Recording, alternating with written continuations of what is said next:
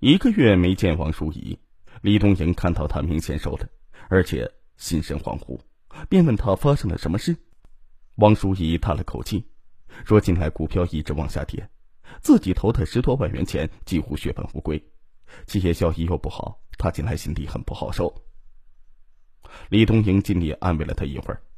王淑仪转而问他近来怎么样。李东莹也深深的叹了口气。向淑仪讲了近来他和刘海涛日益恶化的夫妻关系，以及与秦全良的来往。王淑仪对他的做法颇为吃惊，他皱着眉头说：“婚姻到了这种地步，倒不如离婚算了。如果能抓到刘海涛出轨的证据，倒可以多分一些财产。”王淑仪的话让李东营眼前一亮，他怎样才能抓住刘海涛出轨的证据呢？王淑仪笑着说：“这个时代没有钱搞不定的事儿，满大街包括网上都是私人侦探广告，还怕找不到帮手吗？真是个傻女人。”经淑仪这一指点，李东营算是开了窍。几天之后，在王淑仪的陪伴之下，李东营从网上联系到了一家私人侦探社，签订了协议，答应对方只要提供刘海涛在外边出轨的照片。就付给对方酬金六万元，并预交了一万元定金。聘请私人侦探近一个月了，对方也未能提供出有价值的东西，反倒是刘海涛两个月来都没有异常举动。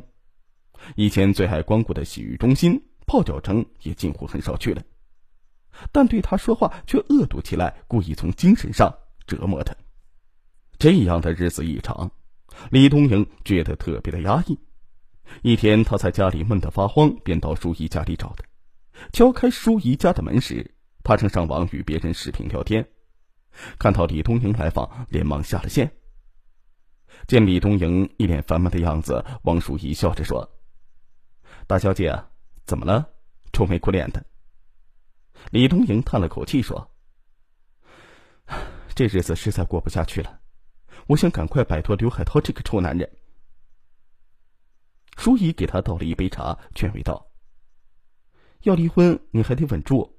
真能找到刘海涛出轨的证据，多得的财产够你花个十年八年的了。”看李东莹一脸沉思的样子，王淑仪像想起了什么似的，问道：“哎，那个秦全良看上去对你挺忠心的呀，你要是离婚了，找他也可以吗？”李东莹摇了摇头说：“他呀。”对我倒是挺好，就是挣钱太少了。王淑仪附和道：“是啊，我可尝够没钱的滋味了。我现在宁愿一个人苦着，也不愿找个没钱的男人穷凑合。”眼看午饭时间到了，王淑仪下厨房炒了几个菜，两人边喝啤酒边聊天。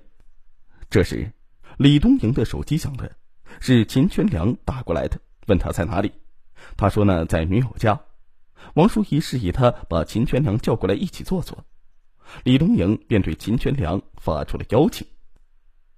一会儿，秦全良提着卤菜和一瓶红酒敲响了门。李东营结婚之前，王淑仪曾经见过他几次，如今两三年不见，王淑仪开玩笑的说他身上多了一些男人味儿，和李东营很是般配。这些话呢，让秦全良的心里很是受用。三个人一起坐下喝酒聊天，甚为的放松。此后，王淑仪经常和李东营、金全良两个人一起喝酒聊天，成了两人的共同朋友。李东营为自己有这么一个知心女友感到了幸运。日子温开水似的向前推进着。二零一六年五月底的一天下午，正值双休日，李东营正百无聊赖时。王淑仪打来电话，邀他到家里坐坐。李东营赶到了王淑仪的家里，看到他桌子上摆满了菜，上面呢还放着一瓶红酒。王淑仪一见李东营，便叹了口气说：“哎，今天心情不好，咱们聊聊。你干脆也把秦全良叫过来，三个人热闹一些。”李东营也有好几天没有见过秦全良了，便打电话让他过来。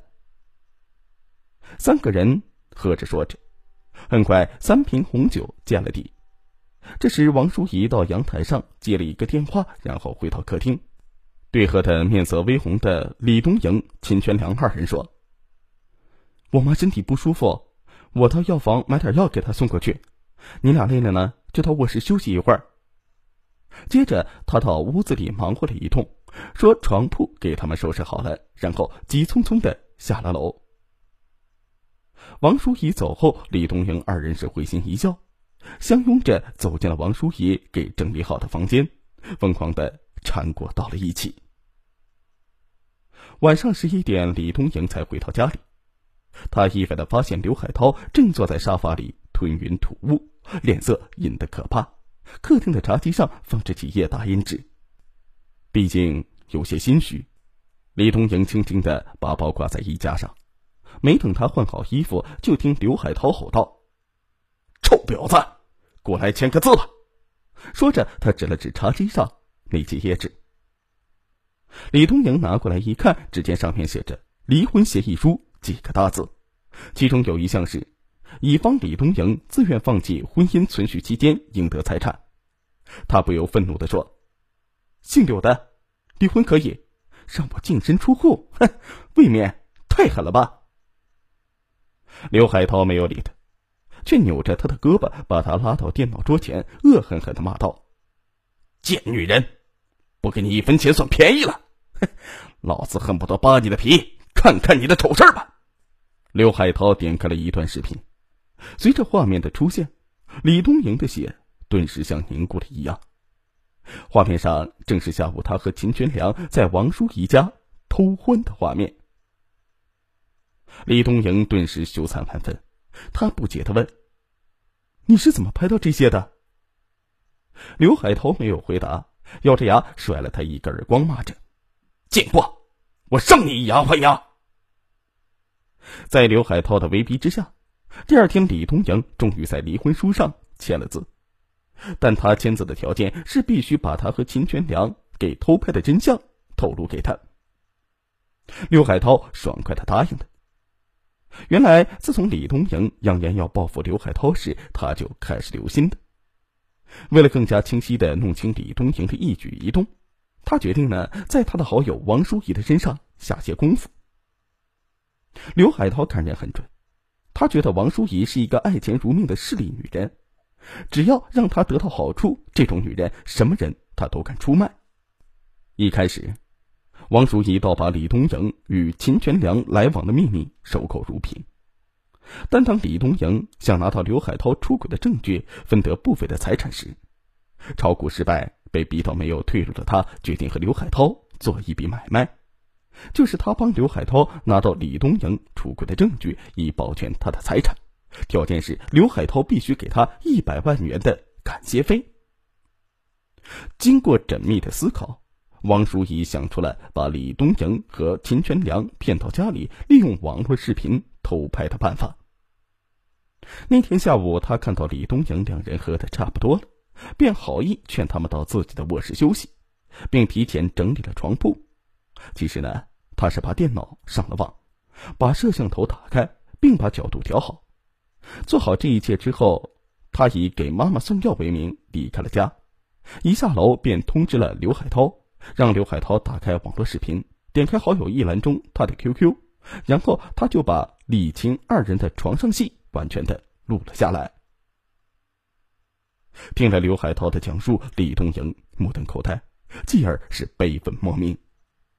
以前他也听说过“出卖你的人往往是你最信任的人”这句话，没想到在他的身上应验了。李东莹当即拨打王淑仪的电话。却听到您拨打的电话已经关机的提示，再去找秦全良，却得知他已经辞职到上海打工。原来刘海涛气不过被秦全良戴了绿帽子，找人揍了秦全良一顿，并拿出他和李东阳偷欢的照片，让秦全良尽快的滚出郑州，不然的话他就把照片和视频到处散发，让他不得安生。无奈之下，秦全良只得辞职到了外地。至此，李东营的心情已不是“悲怆”二字所能够描述的了。他这才深深的悔悟，自己与刘海涛的婚姻基础本身就不牢，当发现他对婚姻不忠诚时，自己就该采取合理合法的方式，而不该以牙还牙。结果被见钱眼开的闺蜜及老谋深算的前夫所算计，这杯苦酒，看来只有她自己吞咽了。